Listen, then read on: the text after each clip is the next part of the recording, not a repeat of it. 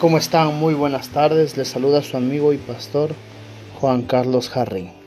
Seguimos en el día 24. El amor en oposición a la lujuria. El mundo pasa y también sus pasiones, pero el que hace la voluntad de Dios permanece para siempre. Primera de Juan 2:17. Adán y Eva tenían todo lo que necesitaban en el huerto del Edén. Tenían comunión con Dios e intimidad entre ellos. Pero cuando Eva le engañó la serpiente, vio el fruto prohibido y le deseó con todo su corazón poco después. Adán participó de su pecado y en contra del mandamiento de Dios los dos comieron. Así es el proceso de los ojos al corazón y luego a la acción. Después viene la vergüenza y el arrepentimiento. Nosotros también tenemos todo lo que necesitamos para una vida plena, productiva e enriquecedora. Jesús prometió que nuestras necesidades materiales de alimento, vestido, siempre estarían cubiertas por ser hijos de Dios. La Biblia afirma también que debemos contentarnos con estas cosas. No obstante, las bendiciones de Dios van mucho más allá de nuestras necesidades básicas. Sin medida nos produce su amor, su espíritu y su palabra. Aún así, al igual que Adán y Eva, queremos más entonces ponemos los ojos y el corazón en la búsqueda del placer mundano. Intentamos satisfacer necesidades legítimas de maneras ilegítimas. Muchos buscan satisfacción sexual en otra persona o en imágenes pornográficas diseñadas para que se parezcan a una persona real. Miramos, clavamos los ojos y fantaseamos, intentamos ser discretos, pero apenas si apartamos la vista, y una vez que la curiosidad capta nuestros ojos, el corazón se enreda. Entonces actuamos en función de nuestra lujuria. También podemos codiciar dinero, posesiones, poder, tener una ambición orgullosa. Vemos que los que tienen los demás y lo queremos. Nuestro corazón se engaña y piensa, si solamente tuviera esto, podría ser feliz. Entonces nos proponemos conseguirlo, pero los que quieren enriquecerse caen en tentación y lazo y muchos deseos necios y dañosos que hunden a los hombres en la ruina y en la perdición. La lujuria se opone al amor. En lugar de estar agradecidos por lo que Dios nos ha dado, ponemos el corazón en algo que esté fuera de los límites de su provisión. La lujuria transforma cosas buenas que no tenemos en objetos de nuestra futura felicidad y le quita ese lugar a Dios. Y en el caso de un creyente es el primer paso para salir de la comunión con el Señor. Esto se debe a que cada posible objeto de tu lujuria, ya sea un joven compañero de trabajo, una actriz, una casa de medio millón de dólares o un auto deportivo, puede transformarse en una obsesión, en un ídolo del corazón. La lujuria siempre genera más lujuria. ¿Por qué hay enemistades y riñas entre ustedes? ¿Será que en el fondo del alma tienen un ejército de malos deseos? No importa cuán maravilloso o atractivo sea tu cónyuge, la lujuria siempre logra tu insatisfacción.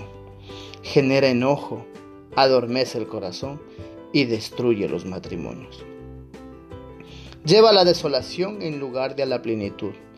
Es hora de desenmascarar la lujuria y mostrar que es en verdad una sed equivocada de satisfacción que solo Dios puede saciar. Es como una luz da advertencia en el tablero de mandos de tu corazón, que te alerta si estás impidiendo que el amor de Dios te llene. Cuando tienes los ojos y el corazón puestos en Dios, tus acciones te guiarán a un gozo duradero en lugar de a ciclos interminables y de reproche y de condenación.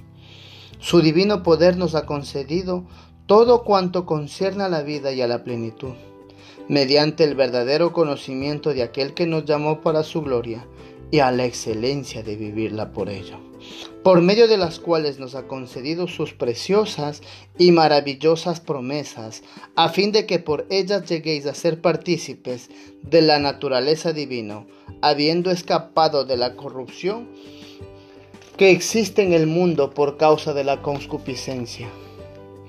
Dios no te pide que abandones la lujuria y no la sustituyas con nada, lo cual te deja sin ningún consuelo o aventura que llene ese vacío.